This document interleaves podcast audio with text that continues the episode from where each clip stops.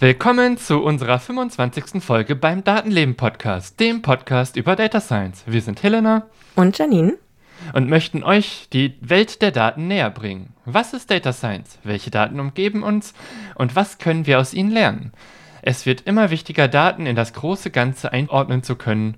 In unserem Podcast sprechen wir deswegen über Data Science anhand von Themen, die uns alle betreffen. Genau, und ein Thema, was uns betrifft, ist die Luft, die wir atmen. Endlich ist es jetzt soweit. Äh, hier ist unsere Feinstaubfolge, die dank einer unvorhergesehenen Auswertung auch eine Luftdruckfolge geworden ist, weswegen sie jetzt eine Luftdatenfolge ist. ähm, und es ist auch eine Folge über Citizen Science, also die Wissenschaft, die mit und aufgrund von Bürgerinnenbeteiligung stattfindet. Vor über einem halben Jahr haben wir zum Mitmachen aufgerufen und äh, vielen Dank an alle, die diesen Aufruf geteilt haben und auch für die Daten, die wir bekommen haben. Äh, an dieser Stelle Hallo an die spendende Person. ähm, ja, wir hatten uns letztes Jahr die Frage gestellt, wenn ich mit offenen Sensordaten rumspielen möchte, was gibt es? Was kann man selber bauen und was mache ich dann mit den Daten? Und wir sind dabei auf Feinstaub gekommen, weil wir in der Waldbrandfolge bereits Sensoren der Sensor Community angeschaut hatten. Damals konnte man nämlich die in diesen Daten der Sensoren auch die Waldbrände aus Kalifornien ablesen. Das und das andere jährliche Feinstaubereignis, nämlich das Silvesterfeuerwerk, erschien uns interessant genug, um eben mal mit Feinstaubsensoren zu arbeiten. Und jetzt geht es an die Auswertung der Daten, die wir über ein halbes Jahr gesammelt haben. Und wir haben auch spannende Sachen gefunden. Zunächst erzählt Helena etwas über ihre Datenauswertungsreise und danach sprengen wir direkt in die Auswertung von drei Messstationen. Außerdem haben wir darüber hinaus noch andere Dinge angeguckt. Zum Beispiel äh, haben wir verschiedene Sensoren aus der Sensor Community mit Daten von offiziellen Messstationen des Umweltbundesamtes verglichen an drei Stellen in Deutschland. Und schließlich gibt es noch zwei globale Ereignisse, die wir sehr spannend fanden und sie nicht nicht aufnehmen konnten. Deswegen geht es nachher auch noch um Sahara-Staub und einen Vulkanausbruch. Ja, und äh, wir fanden das Thema Feinstaub insbesondere auch deshalb wichtig, weil ja, durch Straßenverkehr und äh, ja, zum Beispiel Holzöfen oder auch Silvester und so weiter entsteht Luftbelastung und das kann verschiedene Gründe haben, äh, die noch hinzukommen, wo der Feinstaub herkommt. Und das hat Einfluss auf unsere Gesundheit. Und deswegen ist das schon mal ein spannendes Thema. Aber es geht ja nicht nur um Feinstaub, sondern auch generell um Citizen Science. Das heißt, äh, dass Menschen, die jetzt nicht unbedingt alle WissenschaftlerInnen sind, Daten erheben und irgendwie ins Internet stellen und die frei verfügbar sind. Und das finden wir einfach deswegen sehr wichtig, weil ja, zum einen wissen die Leute, die Forschung machen und Daten für sich selber erheben, nicht immer unbedingt, was man noch für coole Dinge mit diesen Daten anstellen kann. Darum soll es heute auch so ein bisschen gehen. Äh, und ja, gerade bei sowas wie Feinstaub, wo auch eine politische äh, Meinungsbildung relevant ist, ist es gut, auch unzensierte Daten zu haben, wo man dann vielleicht die zum Vergleichen verwenden kann. Was ist dieser Feinstaub? Laut dem Umweltbundesamt folgendes. Feinstaub besteht aus einem komplexen Gemisch fester und flüssiger Partikel und wird abhängig von deren Größe in unterschiedliche Fraktionen eingeteilt. Unterschieden werden PM10, PM steht für Particulate Matter, mit einem maximalen Durchmesser von 10 Mikrometern. PM2,5 und ultrafeine Partikel mit einem Durchmesser von weniger als 0,1 Mikrometer. Vor allem Menschen erzeugen Feinstaub, zum Beispiel durch allerlei Emissionen, Autos, Kraft- und Heizkraftwerke, Kamine, allgemein durch Heizen und auch sehr viel in der Industrie. Im Straßenverkehr aber auch durch Bremsen und Reifenabrieb, was wiederum mit Staub von der Straßenoberfläche aufgewirbelt werden kann. Außerdem trägt auch die Landwirtschaft zur Feinstaubbildung bei mit Emissionen wie zum Beispiel Ammoniak durch Tierhaltung. Als natürliche Ursache gilt Bodenerosion, Kleinste Partikel, die aufgewirbelt werden. Warum spielt das alles eine Rolle? Weil es sich auf unsere Gesundheit auswirken kann. Feinstaubpartikel können je nach Größe die Schleimhäute reizen, in die Bronchien vordringen und lösen insgesamt eine Belastung von Lungen und dem Herz-Kreislauf-System aus, was zu ernsthaften Erkrankungen führen oder bestehende verstärken kann. Deswegen gibt es in der EU Grenzwerte, die jedes Land der EU verpflichtend einhalten muss. Die Grenzwerte gelten seit dem 1. Januar 2005 europaweit. Für die Feinstaubfraktion PM10 beträgt der Tagesgrenzwert 50 Mikrogramm pro Kubikmeter und darf nicht öfter als 35 Mal im Jahr überschritten werden. Der zulässige Jahresmittelwert beträgt 40 Mikrogramm pro Kubikmeter. Für die noch kleineren Partikel PM2,5 gilt seit 2008 europaweit ein Zielwert von 25 Mikrogramm pro Kubikmeter im Jahresmittel. Es gibt also Gründe, um Feinstaub im Blick zu haben, und es ist auch gut, wenn das nicht nur der Staat macht, sondern alle Menschen sich einfach einklinken können und mit eigenen Sensoren zu einem großen Netzwerk beitragen können. So zum Beispiel in das große Netzwerk der Sensor Community, auf der Karte der Sensor Community sind über 14.000 Sensoren registriert aus 73 Ländern. Es sind ganz verschiedene Sensoren an der Datenerhebung beteiligt, allen voran der Feinstaubsensor SDS 011, der die beiden Partikelgrößen PM10 und PM2,5 messen kann. Außerdem ist meist noch ein Sensor enthalten, der die Temperatur, Luftfeuchtigkeit und oft sogar auch noch den Luftdruck messen kann. Jeder registrierte Sensor liefert frei zugängliche Daten aus, die überall auf der Welt ausgelesen und benutzt werden können. Wer sich daran beteiligt, ist Teil eines globalen Sensornetzwerkes, das Open Data Umweltdaten generiert. Und naja, offen zugängliche Daten sind einfach toll, weil sie Bürgerinnenbeteiligung, Transparenz und Wissenschaft fördern. Ja, wir haben vor etwas über einem halben Jahr, äh, so ja Ende August, äh, Anfang September, angefangen, selbst Feinstaubsensoren aufzustellen bzw. aufzuhängen. In meinem Fall hängt es einfach aus dem Fenster heraus. Äh, und zwar ja, war die Idee, wir nehmen eine Zeitspanne, die möglichst schon mal ganz guten Zeitraum umfasst, also ein halbes Jahr. Und wir wollten insbesondere Silvester da drin haben, weil wir da wissen, dass wir da erwarten, dass es bestimmt, äh, dass man da was sieht. Und äh, ja, haben dann quasi die gleichen Feinstaubsensoren gehabt. Das war uns wichtig, damit die Werte vergleichbar sind und die gleiche Zeitspanne. Und wir haben dazu aufgerufen, dass vielleicht auch andere Leute sich beteiligen können. Ja, und das Datensammeln war dann am Ende ziemlich einfach. Es gab einen Bausatz, den Janine für uns zusammengebaut hat, jeweils die beiden. Und äh, da musste man nur noch diesen Bausatz aufhängen, ja, mit dem WLAN verbinden. Und im WLAN musste man dann noch äh, einstellen, einen Account machen bei der Sensor Community, wo dann die Daten hochgeladen werden. Und dann musste man nichts mehr tun, außer vielleicht ab und zu mal den Sensor neu starten, wenn eine E-Mail kam. Das gerade mal einen Tag lang keine Daten gesendet wurden. Have you tried to turning it off and on again? genau. Und ja, und parallel haben wir versucht, äh, bestimmte Ereignisse irgendwie aufzunehmen, die bei denen wir vermuten, dass die irgendwas mit dem Feinstaub machen könnten und ein bisschen ab und zu mal drauf zu gucken. Und ja, und jetzt gucken wir uns die Daten gemeinsam an. Und hier habe ich dann schon quasi die erste Frage. Äh, was muss dafür eigentlich alles passieren? Also, wie komme ich an die Daten, wenn ich sie auswerten möchte? Also zum Beispiel, wie erreiche ich die Schnittstelle zu den Daten? Wo liegen die überhaupt? Äh, und als zweite Frage gleich hinterher, was mache ich dann, wenn ich die Daten runtergeladen habe? Also, wir haben jetzt äh, den SDS 011 Sensor benutzt und die Sensor Community bietet die Daten in verschiedenen Formen an. Äh, und zwar haben die einen Server, auf dem die einfach rumliegen, wo man die runterladen kann. Und da gibt es einen Ordner für jeden Tag. Und dann gibt es für jeden Sensor mit jeder Sensor-ID eine Datei. Und dann kann man sich irgendwie ein paar tausend Daten runterladen, wenn man möchte. Oder die Alternative ist, äh, einmal im Monat gibt es eine Zusammenfassung pro Sensortyp wo man dann quasi für einen ganzen Monat die Daten runterladen konnte. Das wird dann immer am ersten eines Monats erzeugt, für den Monat, der dann zu Ende ist. Und äh, da lassen sich die Daten eben runterladen. Und in unserem Fall waren es dann die Datei, äh, die irgendwie SDS 011 im Namen hatte, weil das unser Feinstaubsensor war. Und das war ungefähr die größte Datei, die da zur Verfügung stand. Das war eine 4 GB große gesippte CSV-Datei. Äh, über CSV-Dateien haben wir schon mal äh, in einer vergangenen Folge geredet. Das sind im Grunde genommen Textdateien, die aber auch Tabellen darstellen, wie man das von Excel kennt, nur eben als Text.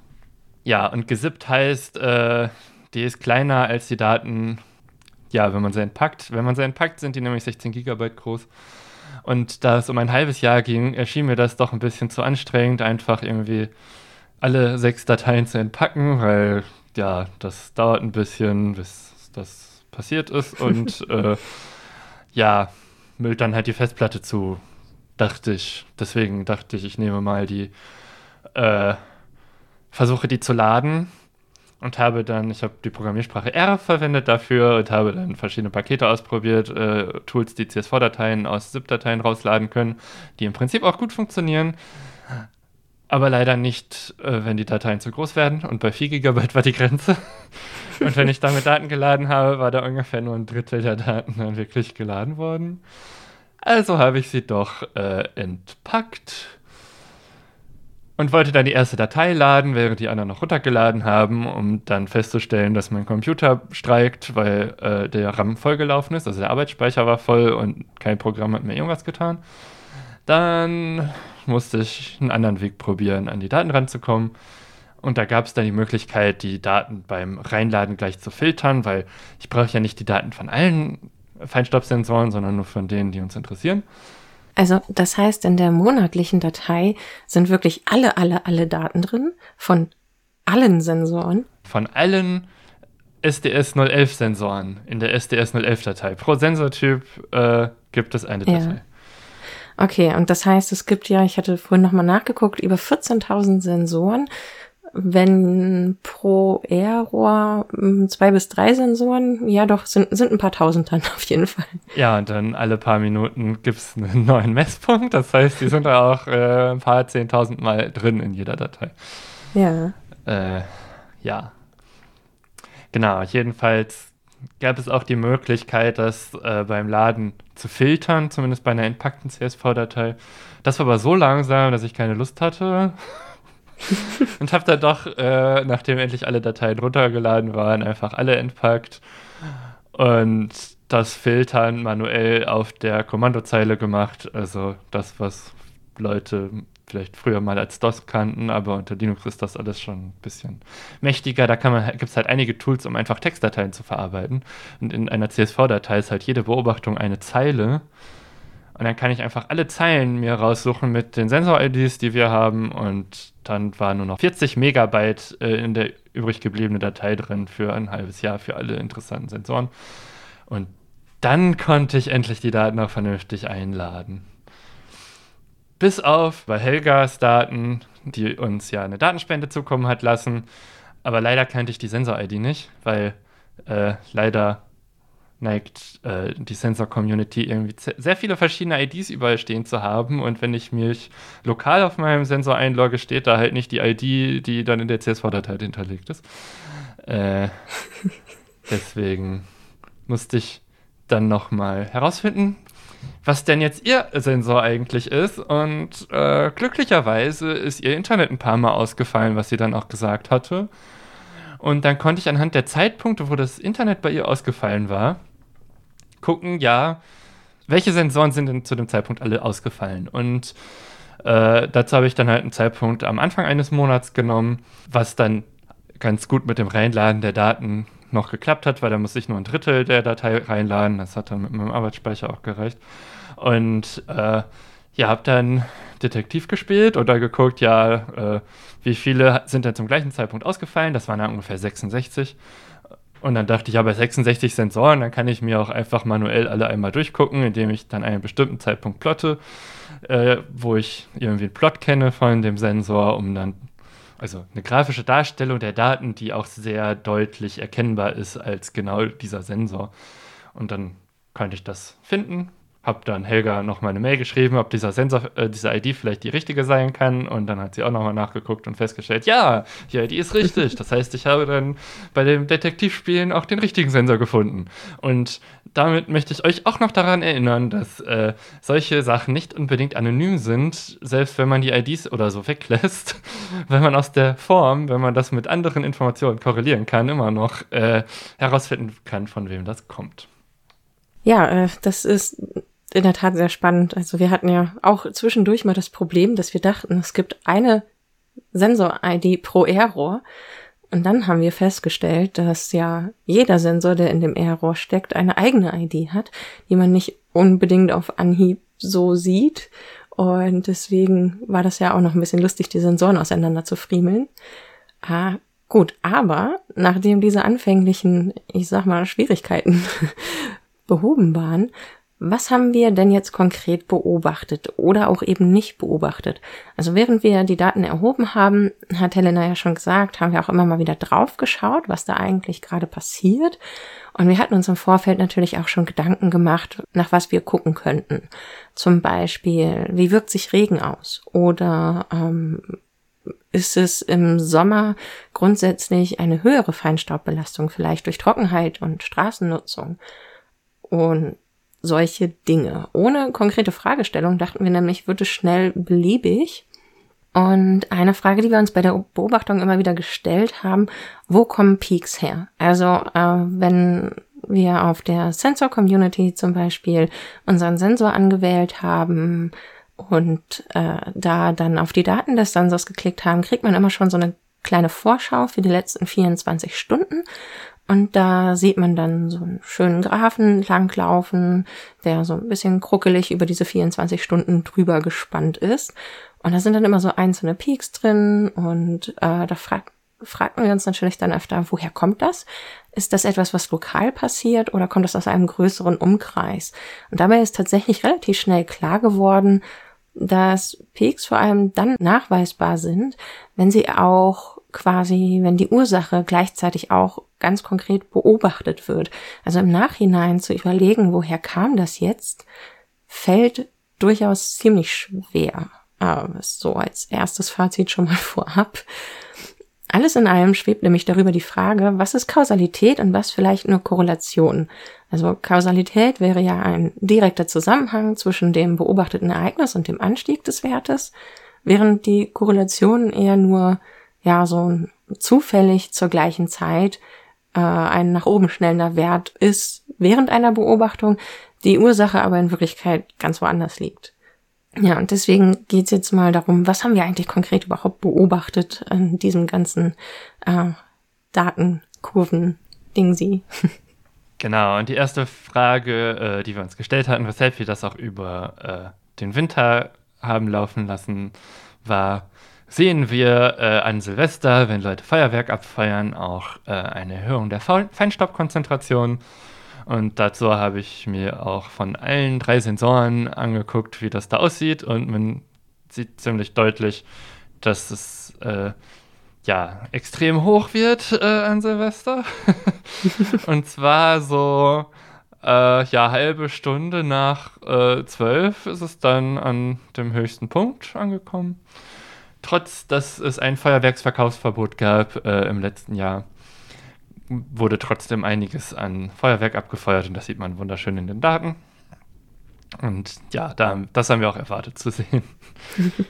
Ja, und ich glaube, diese Plots packen wir auch in die Shownotes mit rein, oder? Ja. Abgesehen vom Thema Silvester war dann noch ein anderes spannendes Thema, das Thema Grillen. Grillen ist ja so eine Tätigkeit, äh, die eigentlich recht viel Spaß macht, gerade wenn es warm draußen ist, dass man einfach irgendwie gemeinsam irgendwo sitzt und äh, gemeinsam Essen zubereitet und so weiter. Und gleichzeitig erwartet man da aber auch eine gewisse Feinstaubkonzentration, weil es hat ja mit Feuer zu tun, zumindest bei Holzkohle oder Brikettgrillen. und ja, Du hast ja auch einmal gegrillt äh, und das auf deinem Sensor beobachtet. Magst du einmal erklären, was du beobachtet hast? Es begab sich eines Tages im September letzten Jahres. da haben wir uns draußen hingesetzt und den Grill angemacht. Es war ein Grill, der überwiegend mit Briketts, aber ich glaube auch ein bisschen Holzkohle, ich bin mir gerade nicht so sicher, äh, gefüllt war.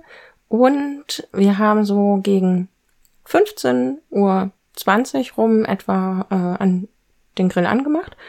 Und ich habe währenddessen quasi live meinen Sensor beobachtet und immer wieder drauf geguckt. Äh, es war relativ unauffällig am Anfang irgendwie. Der PM10-Wert war so bei 10 rum, also 8 bis 10 und ist eigentlich auch da die ganze Zeit geblieben. Als es dann allerdings so richtig einmal durchgebrannt hat und so richtig rauchte, ist PM10 bis auf 70 äh, hochgegangen, also ein ordentlicher Peak im Vergleich zu vorher und aber auch recht schnell wieder abgeflaut. Ich habe dann noch eine Weile im ähm, Nachgang beobachtet, ob das so bleibt und es blieb dann irgendwie, pendelte um den Wert von 10 rum. So, und dann habe ich auch irgendwann nicht mehr drauf geguckt, so 20 Minuten lang oder so. Und ja, das war, was ich beobachtet habe im konkreten Moment.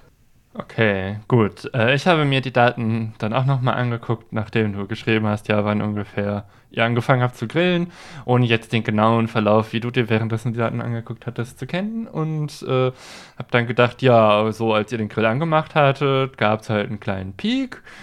Dann ging es wieder runter und so eine halbe Stunde später kam dann eigentlich der richtige Anstieg erst, äh, der auch deutlich länger viel mehr Feinstaub enthielt. Ja, der zweite Peak war ja quasi das, was du dann gar nicht mehr gesehen hattest, weil vorher war es ja dann eine halbe Stunde halbwegs wenig und so. Genau. genau, und das finde ich spannend, weil ja, man erwartet halt, wenn man irgendwann Feuer macht, dass auf jeden Fall erstmal einiges an Feinstaub entsteht. Und es ergibt ja auch irgendwie Sinn, dass dann, wenn irgendwann die Kohle niedergebrannt ist und dann zu Asche zerfällt, dass die dann durchs Weggeweht werden, vielleicht auch wieder mehr Feinstaub produziert. Aber das würde ich nicht nach einer halben Stunde schon erwarten, sondern erst später. Und das, was das ganze Thema erst so richtig spannend macht, war, dass auch äh, in den Daten von Helga ein Grill-Event drin war, wo auch so eine halbe Stunde nachdem die angefangen hatten zu grillen, der Feinstaubgehalt äh, der Luft plötzlich sehr stark anstieg für einen kurzen Moment, also für auch so eine halbe Stunde oder so. Also ziemlich ähnlich zu eurem Verlauf. Und das Lustige daran ist, die haben einen Elektrogrill benutzt. das heißt, äh, ja, also es kann natürlich einfach Zufall sein, dass bei denen auch plötzlich so viel da ist. Oder es hat doch eher was mit dem Grillgut zu tun, was gegrillt wird. Äh, und nicht nur mit dem Feuer. Das ist jetzt äh, etwas, äh, eine überraschende Erkenntnis, die ich daraus ziehe. Und da würde ich jetzt die Hypothese draus ziehen. Ja, scheinbar ist eher das Grillgut verantwortlich für einen nennenswerten Teil der Feinstaubkonzentration, mehr als das Feuer.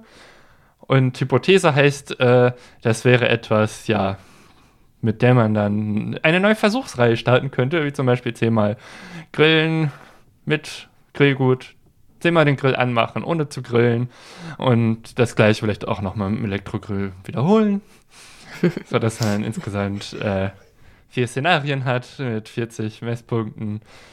Und dann lässt sich wahrscheinlich auch eine Kausalität feststellen. In diesem Fall wissen wir es nicht. Es kann Zufall sein, aber vielleicht steckt ja auch wirklich was dahinter. Ja, es wäre auf jeden Fall spannend, aber ich äh, sehe das tatsächlich nicht, dass wir hier mehrmals den Grill anwerfen und dann nichts damit tun.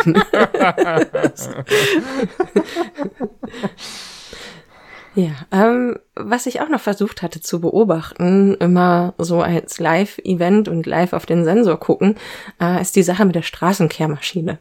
Ich hatte kurzzeitig gedacht, ich bin da einer ganz heißen Sache auf der Spur, aber in Wirklichkeit glaube ich nicht. Also ich hatte ein paar Mal gehört, wenn die Straßenkehrmaschine gefahren ist, habe ich mal auf den Sensor geguckt und das schien irgendwie so kurz danach irgendwann anzusteigen, wobei allerdings auch der Sensor auf der anderen Seite des Hauses liegt. Und da ließ sich irgendwie nicht so richtig ein Muster erkennen. Und ja, ich hatte auf jeden Fall auch mal einen Datenpunkt dann an Helena weitergegeben, damit sie mal in den richtigen Daten gucken kann. Genau, du hast mir aber nicht verraten, zu welcher Uhrzeit die Kehrmaschine gefahren ist. Und dann dachte ich, ja, wann fährt denn sowas vielleicht? Vielleicht frühestens um sechs und dann vielleicht ja bis mittags irgendwann. Und ich sehe dann irgendwie ab 12 Uhr nachts, dass es konstant immer weiter ansteigt. Und ja, da wann, wann auch immer die Kehrmaschine gefahren ist, ist es auf jeden Fall danach angestiegen. Aber das ist völlig konsistent mit dem vorherigen Anstieg und deswegen würde ich nicht äh, erwarten, dass das mit der Kehrmaschine zu tun hat. Das, also die sieht man nicht in den Daten. Ja, und äh, das gleiche habe ich übrigens auch mit der Müllabfuhr gemacht, aber das war so wirr, äh, dass ich tatsächlich einfach dann irgendwann den Zettel mit äh, Datenpunkten weggeworfen habe, weil es einfach schon so überhaupt gar keinen Sinn ergeben hat. Es ist einfach nicht wirklich was passiert. ja, Müllabfuhr wäre auch etwas, was ich spannend gefunden hätte, aber ich habe keinen Schimmer, wann hier die Müllabfuhr langfährt. Mein Sensor ist halt irgendwie so 10 Meter in der Luft und da ist kein Balkon in der Nähe oder so. Äh, das heißt, sowas wie Grillen in der Nähe gibt es gar nicht. also das ja. ist gar nicht vorgekommen, deswegen kann ich das gar nicht vergleichen. Ja, der äh, Sensor von Helga ist auch 10 Meter in der Höhe, aber bei einem Balkon, deswegen konnte ich auch daneben grillen mit einem Elektrogrill, weil es halt auf dem Balkon eher das, was man tut. Aber da gab es dann eben auch äh, eine Etage drunter, wo Leute auch Dinge gemacht haben, zum Beispiel eine Party gefeiert haben. Und dann, wann die Party war, unter dem Sensor, äh, da sieht man auch einen sehr deutlichen Anstieg. Also scheint es irgendwie einen Grund zu geben, was auch immer die Leute da gemacht haben, der dazu geführt hat, Feinstaub, dass Feinstaub imitiert wird. Äh, ja, was macht man in einer auf einer Party auf einem Balkon? Äh, ja, möglicherweise waren da Raucher, vielleicht, weiß ich nicht. Ja, es wäre so eine Idee. Also wir hatten hier auf jeden Fall ein Ereignis, wo wir Besuch hatten. Und äh, dieser Besuch war eine rauchende Person und äh, die ist nach draußen gegangen und hat auch in relativer Nähe zu dem Feinstaubsensor geraucht. Und ich hatte auch dabei drauf geguckt und gesehen, dass der Wert auch äh, sich sehr schnell spontan verdoppelt hat. Aber der war vorher auch furchtbar niedrig. Sah auf jeden Fall so aus, als wäre das Rauchen hier in dem Fall oder in dem Moment die Ursache gewesen. Aber ich habe mir den Tag dann auch selber nochmal angeguckt und auch, ja, mit dir zusammen dann ja nochmal. Und da hast du ja auch gesagt, es ist vermutlich eher Rauschen. Ja, was da schon noch spannend war, war, als für, zu der Uhrzeit, wo du meintest, da hat auf jeden Fall eine Person draußen geraucht äh, in der Nähe von dem Sensor, dass der Anstieg bei dem 10 Mikrometer Feinstaubsensor ziemlich genau die gleiche Höhe hatte wie auch vorher schon das Rauschen, als die Person noch nicht da gewesen war, soweit ich weiß. Mhm. Aber wir haben ja zwei Feinstaubsensoren, äh, beziehungsweise das sind zwei verschiedene Sensoren auf dem Chip drauf. Äh, und der zweite ist für kleineren Feinstaub bis 2,5 Mikrometer groß. Und da ist der Anstieg schon ein bisschen größer. Das könnte schon auch mehr als Rauschen gewesen sein. Von daher ja. vielleicht. Auch da wäre natürlich eine Versuchsreihe mit, äh, ja, man geht zu bestimmten Zeiten rauchen äh, und guckt, was die Ergebnisse sind. Äh, okay, das heißt, irgendwann demnächst mal rauchende Menschen einladen. ja. Auf jeden Fall gibt es an dem Abend noch zwei Ausschläge. Und äh, später war noch eine zweite Person da, die ebenfalls geraucht hat. Und die sind natürlich auch zusammen rauchen gegangen. Das könnte das erklären, aber da war ich selbst nicht mehr dabei, dass ich äh, die Uhrzeit noch mitgeschnitten hätte, jedes Mal, wenn die rausgegangen sind. aber es ist schon auf jeden Fall auch eine Sache, die man weiter beobachten könnte, wenn rauchende Menschen in der Nähe wären.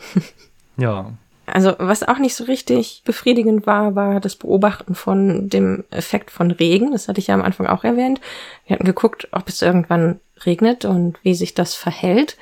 Ähm, die ja lokale Beobachtung, so Momentaufnahmen, die ich da gemacht habe, waren definitiv. Manchmal ist der Feinstaubwert dann gesunken und manchmal ist er gestiegen. Und das war auch kein nichts, was irgendwie so das Gefühl gab, dass man da auf irgendwas Rückschlüsse hätte machen können. Also das müsste man wahrscheinlich wirklich im großen Maßstab sich angucken über den ganzen Zeitraum.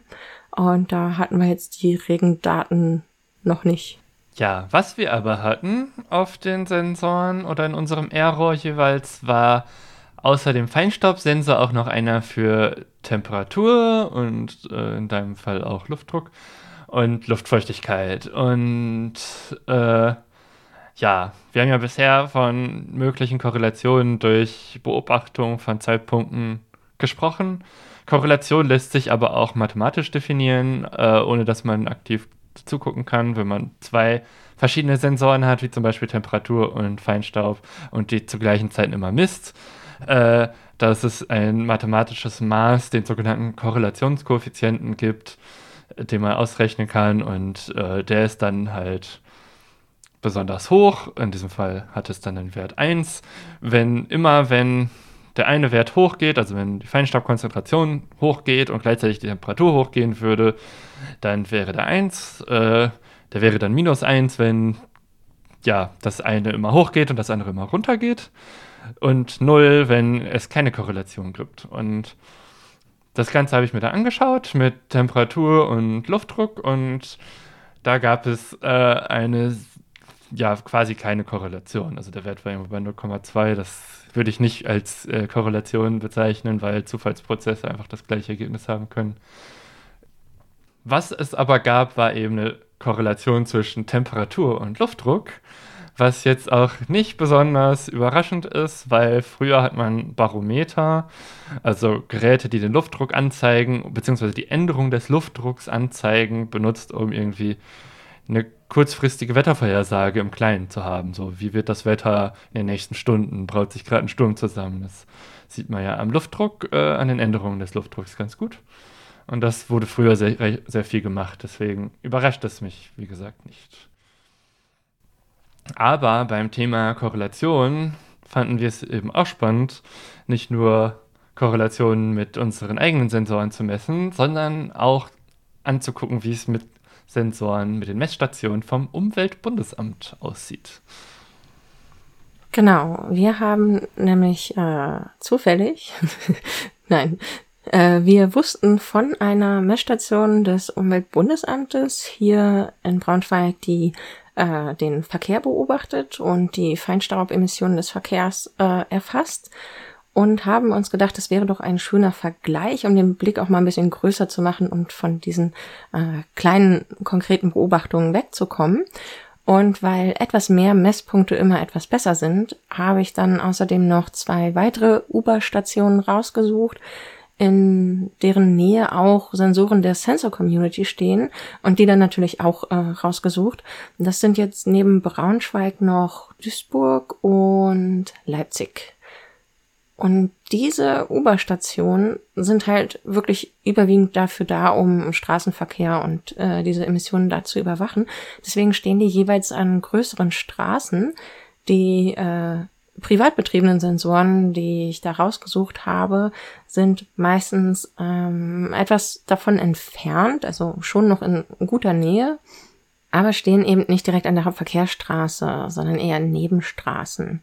Äh, das so als äh, Kontext vorab, weil wir wissen ja, Kontext ist immer wichtig.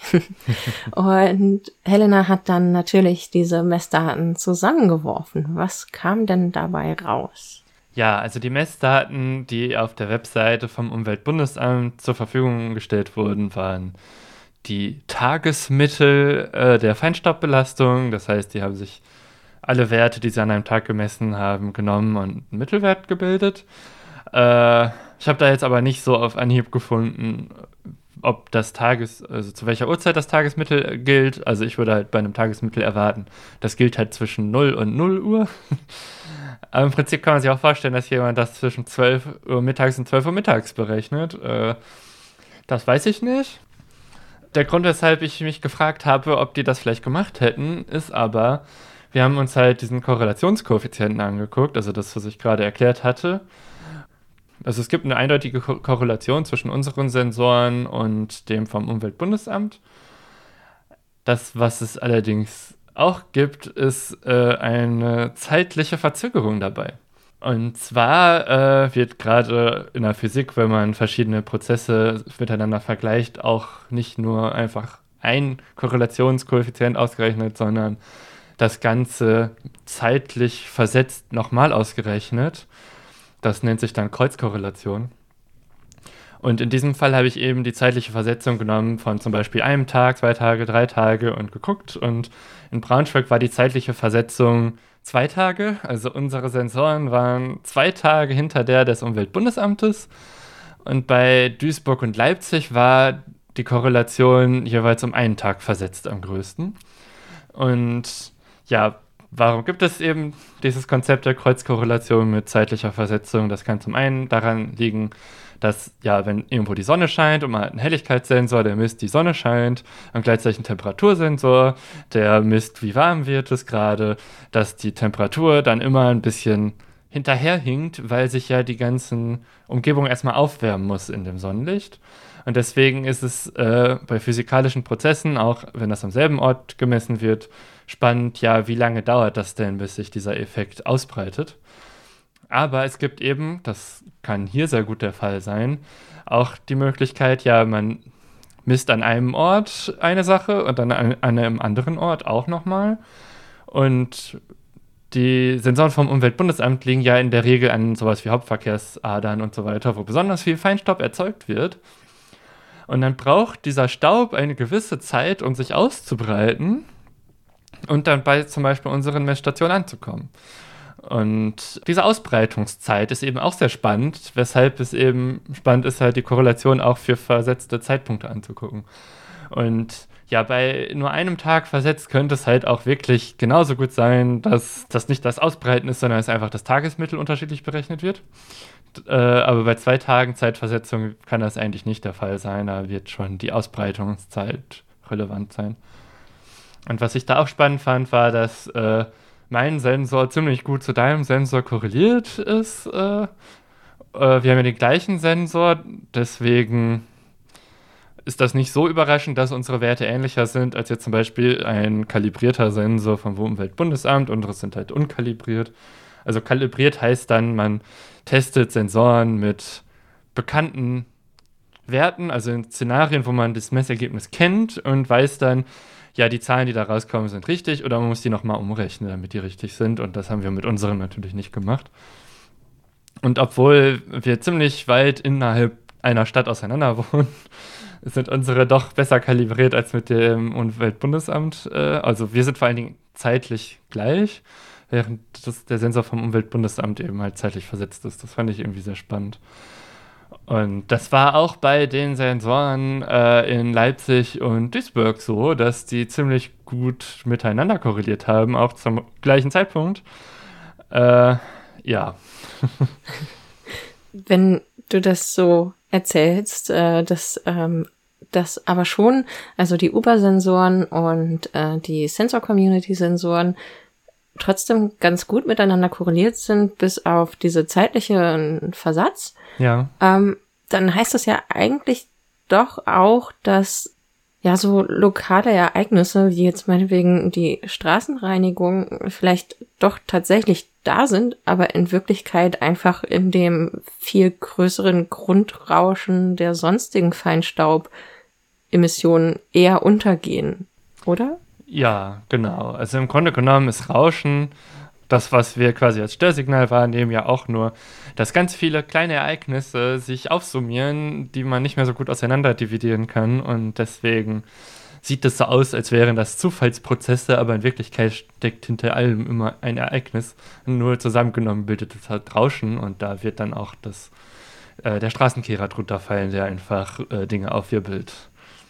Ja, also das heißt aber, dass ich durchaus quasi einen kausalen Zusammenhang erkannt habe, jetzt beispielsweise mit dem Rauchen, aber ähm, der auch lokal tatsächlich kausal, also ursächlich dafür war, dass der Wert steigt.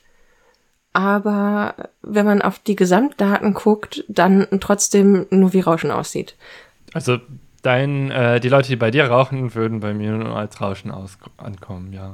Ja, bei dir, das ist klar. aber auch in, in meinen Daten hast du ja gesagt, so oberflächlich betrachtet ist das jetzt erstmal nicht so spannend oder interessant gewesen. Aber es äh, sind ja doch, äh, die Zickzacklinien sind ja doch immer sehr schnell hoch und runter, wenn man so auf die Rohdaten guckt. Und äh, dann im, in deinen Plots hast du, glaube ich, mit einem gleitenden Mittelwert teilweise gearbeitet oder was du gesagt hattest. Genau, damit äh, das ja. ganz schlimme Rauschen wenigstens ein bisschen rausgefiltert wird und man mehr sieht, was hat nachhaltigere Effekte, statt genau. einen einzigen Messwert hochzuhauen. Ja, Und das heißt aber, dass so kleine Effekte, auch wenn ich sie quasi äh, konkret beobachte und weiß, das ist die Ursache dafür, dann am Ende gar nicht mehr aus den Daten rauszufiltern sind. Ja. Okay. Und ja, spannend. Ja. Und ich meine, es kann ja auch sein, dass dann der eine Anst oder die Anstiege, die Feuer auch ähnlich hoch gingen, auch andere Leute waren, die bei euch äh, geraucht haben, die halt vielleicht nicht im Garten standen, sondern vor der Eingangstür. Keine Ahnung. Ja, ja. Vielleicht äh, das, sind das alles diese Ereignisse, aber ohne die passende Beobachtung sieht das halt so aus wie andere Dinge, die man nicht sich erklären kann. Und dann, ja, kann das auch Zufall gewesen sein. Muss aber nicht. Ja. Also, es sieht nur so aus wie Rauschen. Es kann trotzdem sein, dass in dem Rauschen die einzelnen Ereignisse schon noch drin sind. Und äh, ja, wenn man eine höhere zeitliche Auflösung hat, kann man das teilweise schon noch mal wieder besser rausfiltern, wenn man möchte. Ja. Und ja. ja. Und wenn man genau weiß, wie das ein bestimmtes Ereignis auszusehen hat, kann man das auch in Rauschen wiederfinden, lustigerweise, selbst wenn man es auch, wenn man es nicht sieht. Ja, okay. Also das heißt tatsächlich äh, engmaschige Beobachtung. Genau. ja. Gut, naja, gut, äh, so viel äh, Zeit hatten wir nicht in einem 24-Stunden-Tag, so, um derart detaillierte Protokolle zu machen. Aber ja, das ist tatsächlich so als Zwischenfazit wirklich wenn die Beobachtung fehlt, ist es im Nachhinein relativ schwierig, äh, Ursachen für bestimmte Ereignisse herauszufinden, also Ereignisse, die man in den Daten sieht. Deswegen, wir haben ja beide geguckt und immer mal wieder Peaks gesehen, aber wussten keine Idee, wo das jetzt mal wieder herkommt. ja. Bei einer anderen Sache hatten wir eine Idee, beziehungsweise wir hatten eine Idee, dass man da etwas sehen könnte. Und deswegen haben wir hingeguckt. Nämlich Mitte März haben Menschen vielleicht öfter den Satz gelesen oder gehört, das Licht ist heute so komisch gelb oder ähnliches.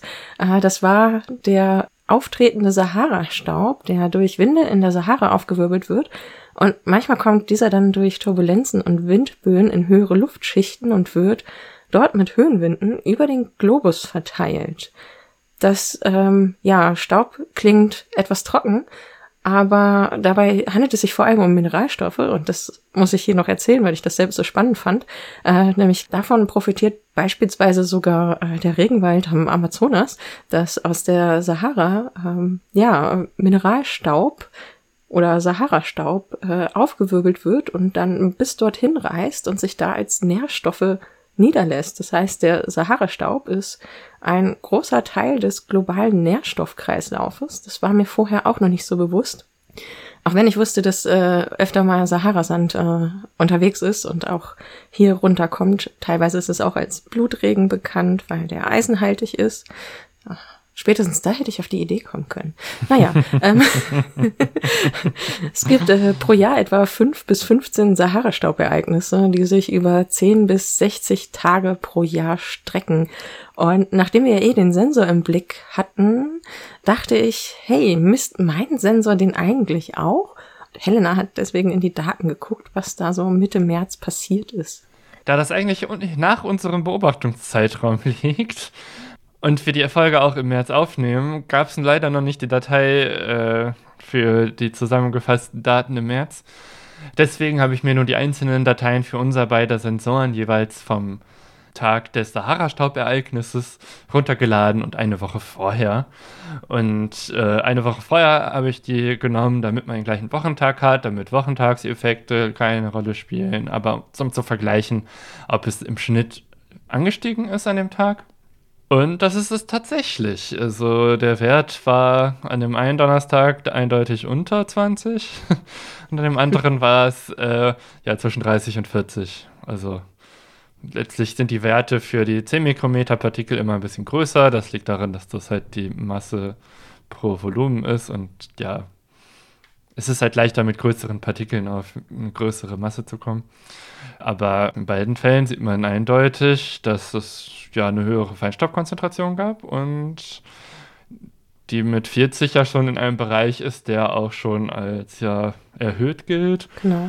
Und was ich lustig fand, ist, dass es dann aber so gegen Abend, dann, wenn als der Himmel besonders schön geleuchtet hat, äh, auch sehr stark wieder abgefallen ist. Und äh, wahrscheinlich haben Menschen in ich glaube, ja, so Westdeutschland und Süddeutschland, äh, die Selbstsensoren betreiben, also wenn ihr zuhört und da nochmal Lust habt, selber nachzugucken, bei euch könnte das vielleicht noch auffälliger gewesen sein, weil ähm, der Sahara-Staub doch in den Bereichen Deutschlands dieses Mal deutlich länger und äh, auch intensiver angekommen ist als hier oben bei uns. Ich will jetzt nicht Norddeutschland sagen, weil dann schimpfen bestimmt Menschen aus Hamburg. Aber ja, äh, wir sind doch schon eher weiter oben. Und hier ist es einfach relativ spät angekommen und dann vielleicht auch gar nicht mehr so mit der Intensität, die andere Bereiche äh, erlebt haben dieses Mal. Was ich noch gerne gemacht hätte, wäre halt über mehrere Sensoren an dem Tag oder mit den Tagen davor noch eine Animation zu bauen. Aber dadurch, dass die Datei halt noch nicht fertig war mit allen Daten für den März, war mir das dann doch zu anstrengend, zigtausend äh, Dateien einzeln runterzuladen. Deswegen habe ich das dann doch nicht gemacht, weil eigentlich wäre es schon spannend gewesen, mal irgendwie eine Animation zu sehen, wie sich der Staub ausbreitet. Vielleicht hat da ja noch jemand von den Zuhörenden Bock drauf, das zu machen. Wer mehr über die Sahara-Staubereignisse wissen möchte, äh, kann zum Beispiel beim Deutschen Wetterdienst vorbeischauen. Ich habe den Link in die Shownotes gepackt, wo da so ein bisschen was zu steht. Da sind auch noch so ein paar Datenpunkte, wer sich dafür interessiert.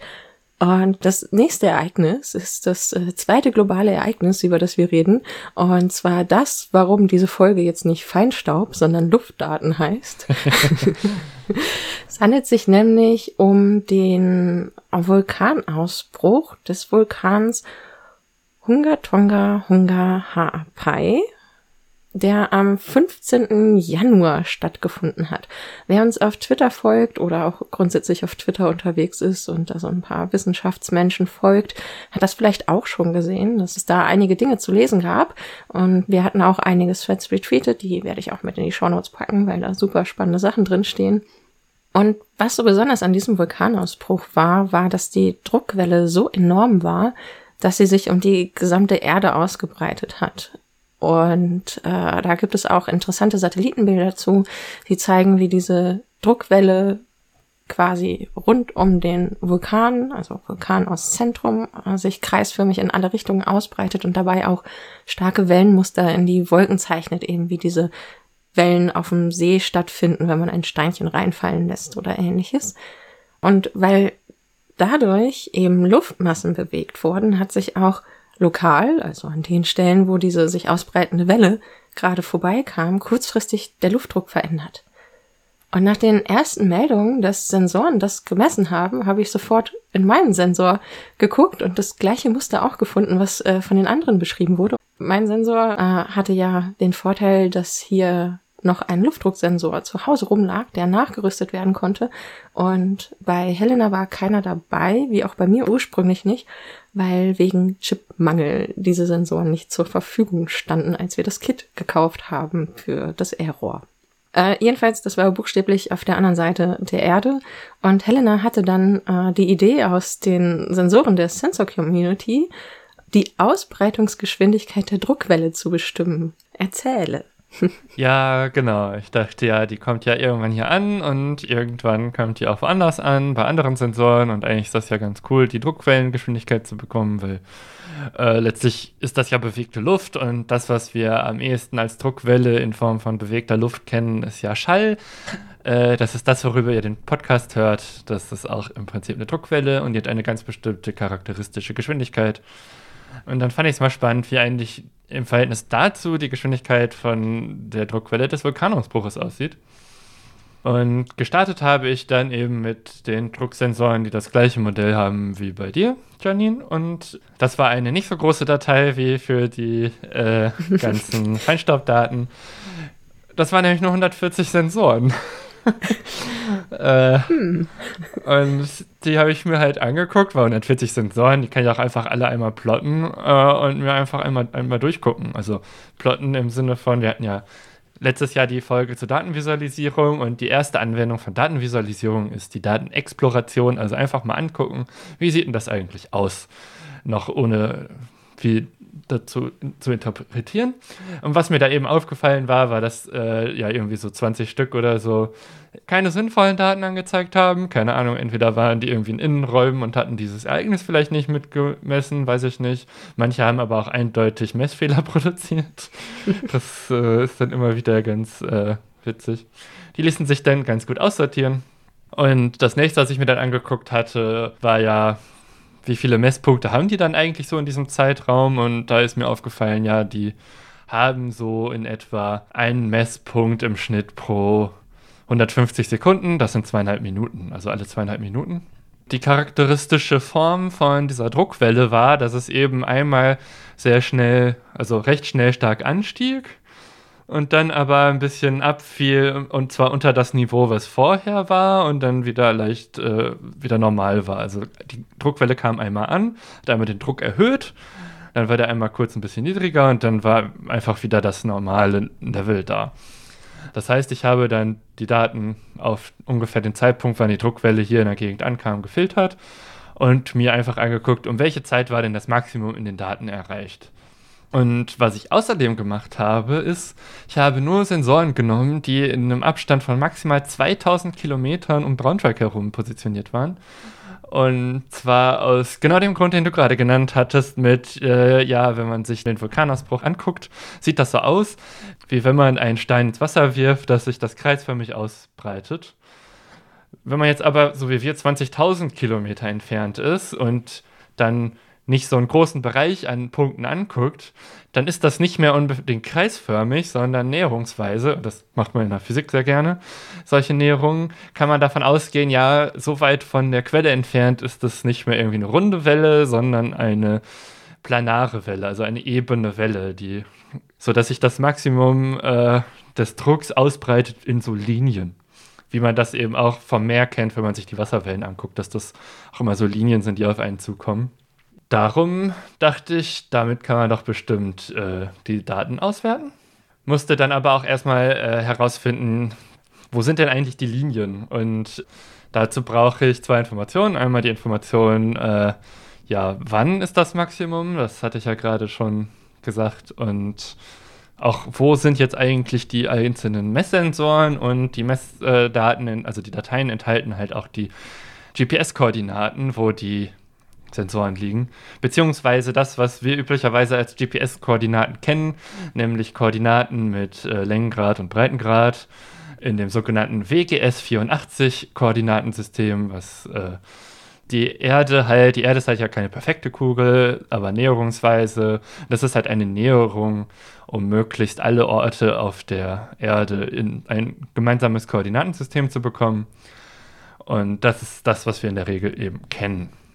Das ist aber jetzt nicht unbedingt das, in dem ich irgendwie Abstände berechnen möchte, weil das bringt mir irgendwie eine Gradanzahl. Was sagt mir das in Metern? Ich möchte die Meter wissen.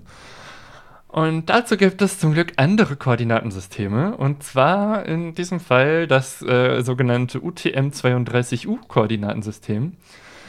Und das, was das UTM-Koordinatensystem macht, ist, es nimmt die Welt und guckt sich immer kleine Bereiche davon an die dann eben gerastert werden, wo man dann sagen kann, ja, die sind klein genug, dass man annehmen kann, das ist ungefähr äh, planar, so wie auch die Welle. Also wir sehen hier halt die Krümmung der Erde nicht äh, in absehbarer Entfernung. Und deswegen lässt sich dann für einzelne Bereiche der Erde und UTM gibt es halt für alles und wir sind halt in dem kleinen Ausschnitt 32U eben abbilden und dann kann man, das Ganze rechnet dann in Metern.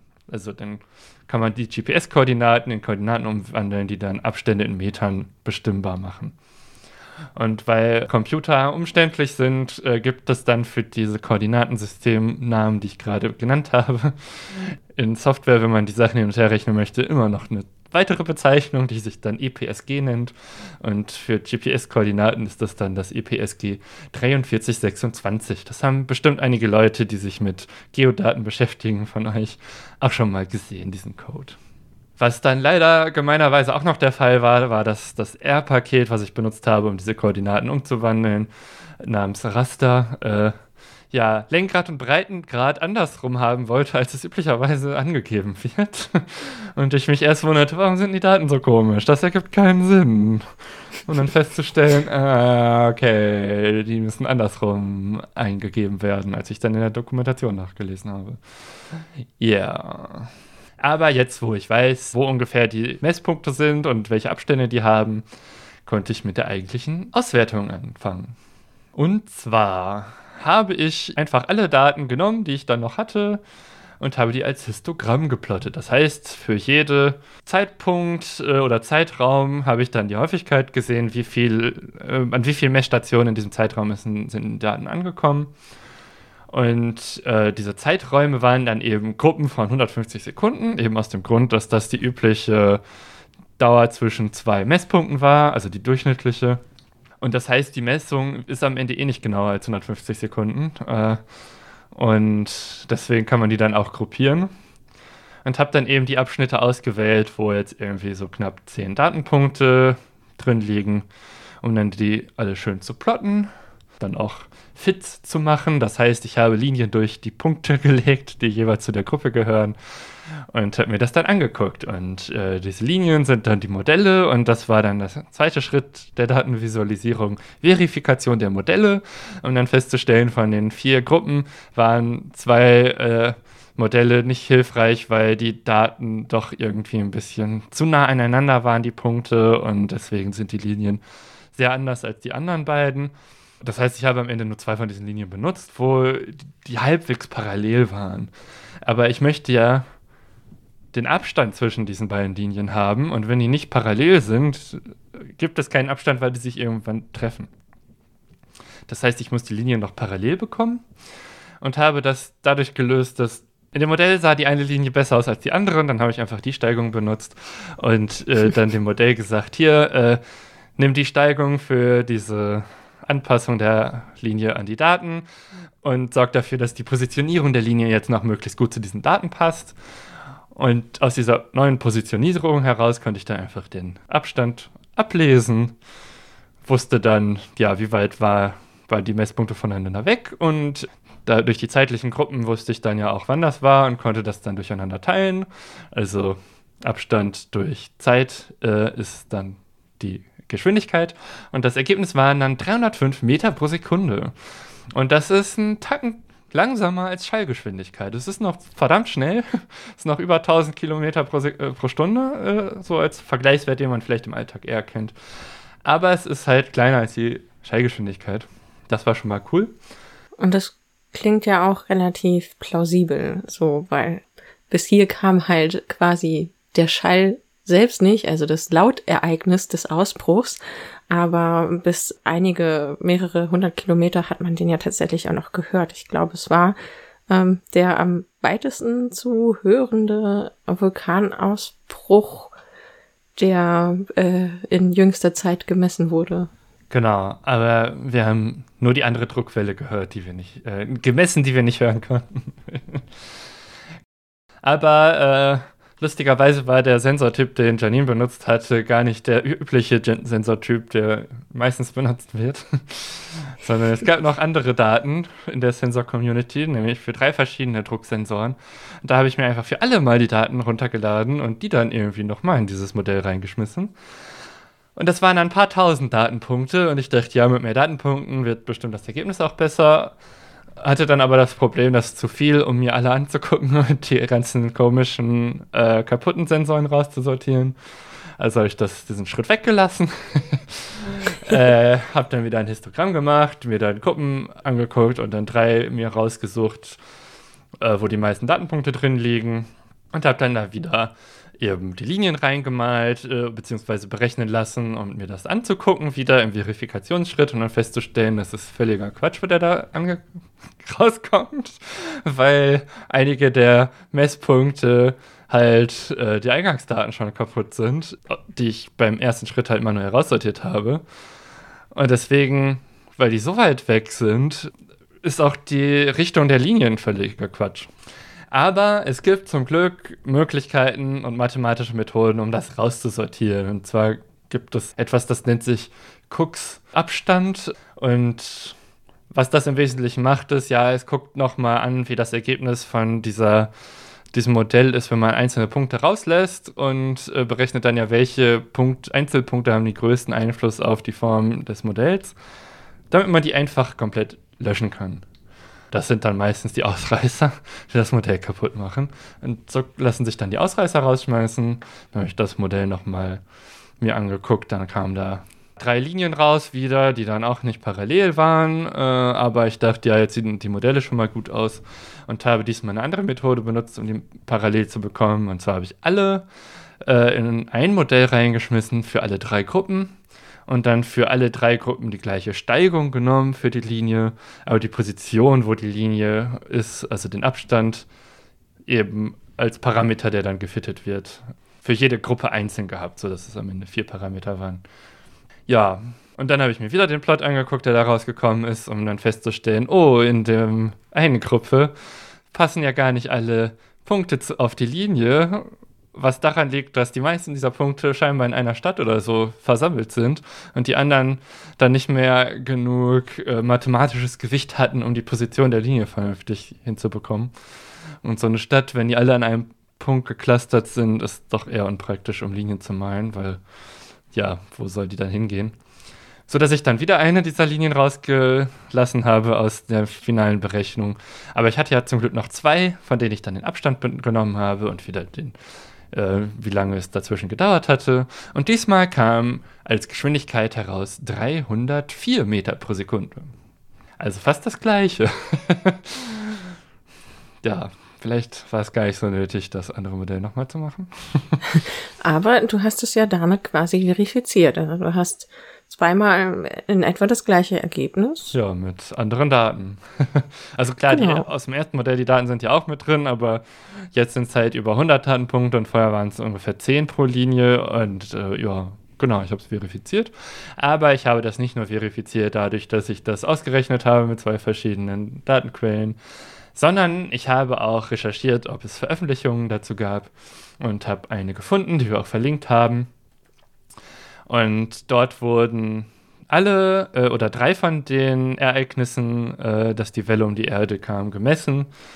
Äh, weil das war, also wir haben uns jetzt so das erste Ereignis angeguckt, wo die Daten am deutlichsten zu sehen waren, aber es ist noch mehrmals passiert.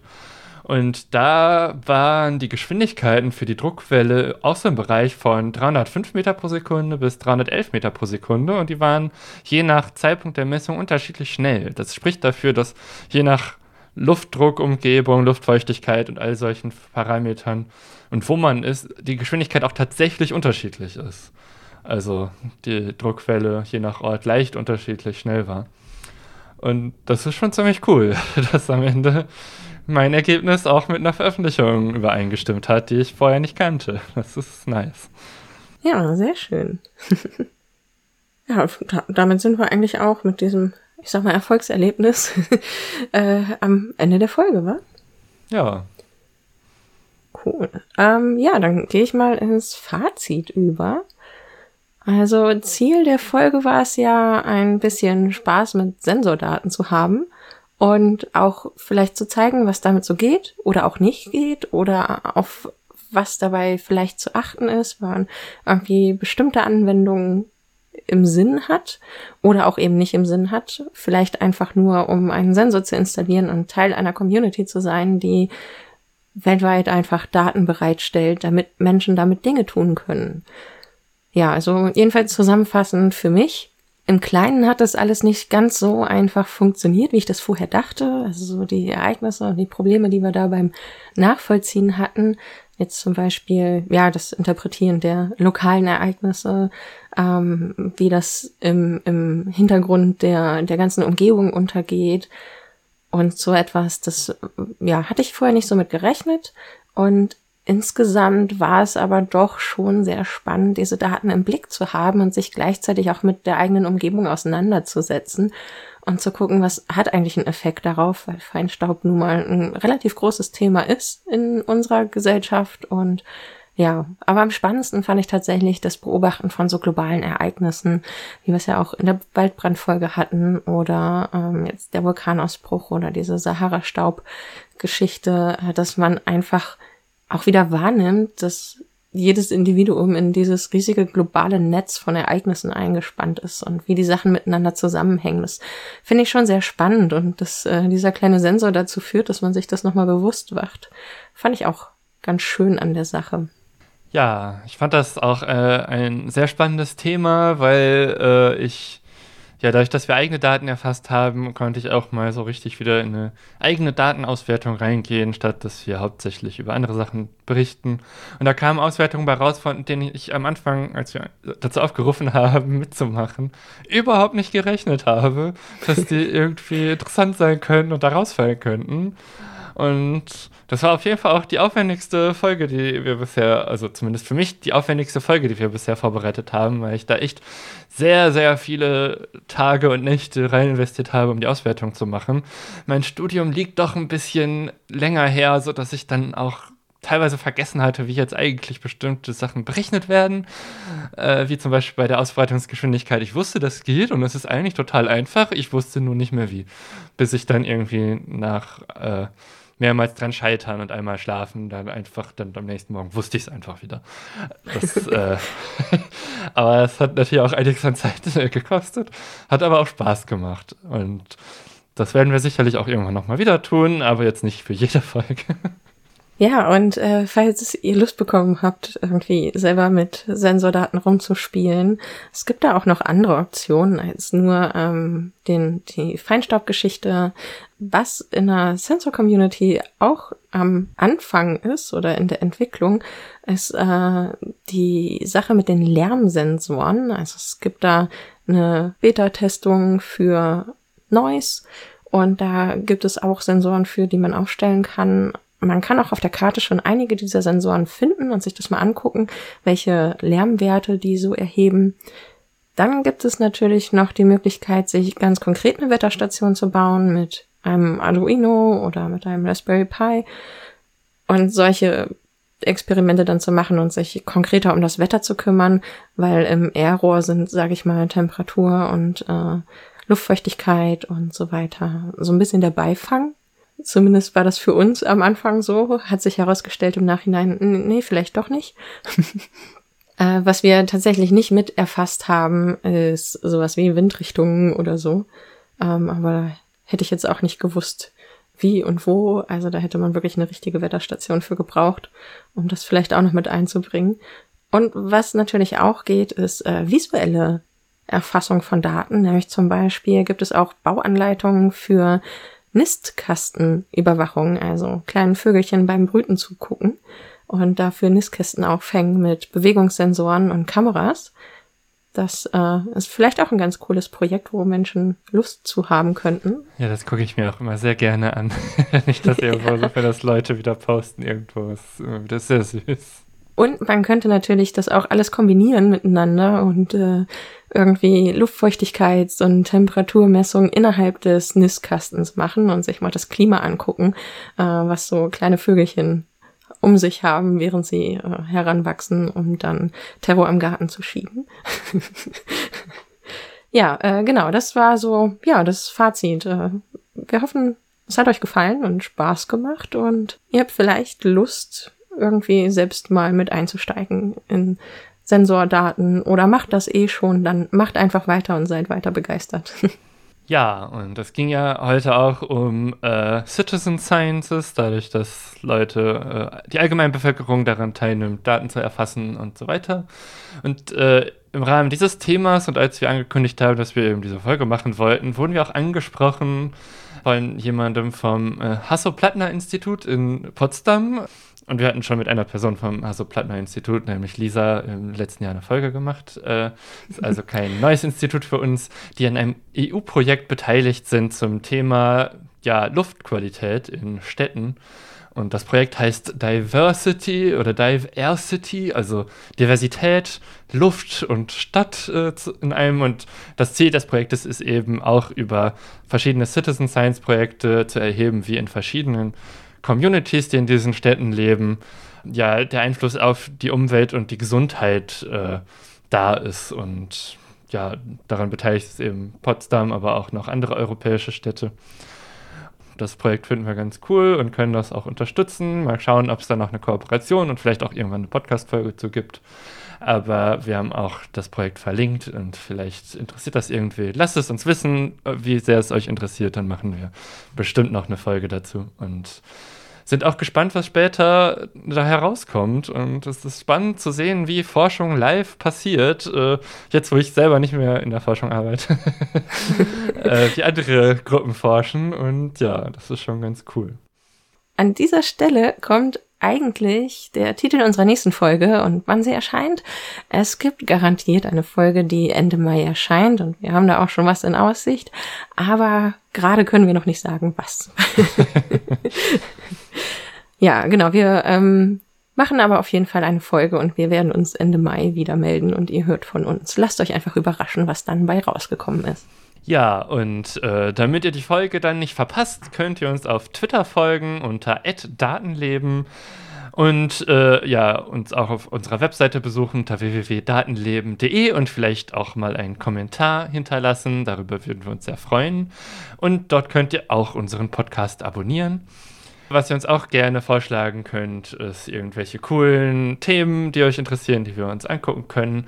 Und Ihr könnt uns auch buchen als Data Scientist für irgendwelche tollen Projekte, die wir dann mit euch zusammen analysieren oder vielleicht auch überhaupt die Datenerfassung erstmal ja feststellen. Da würden wir uns auch sehr drüber freuen. Und dann bleibt mir nur noch zu danken für die Aufmerksamkeit und bis zum nächsten Mal. Ciao. Tschüss.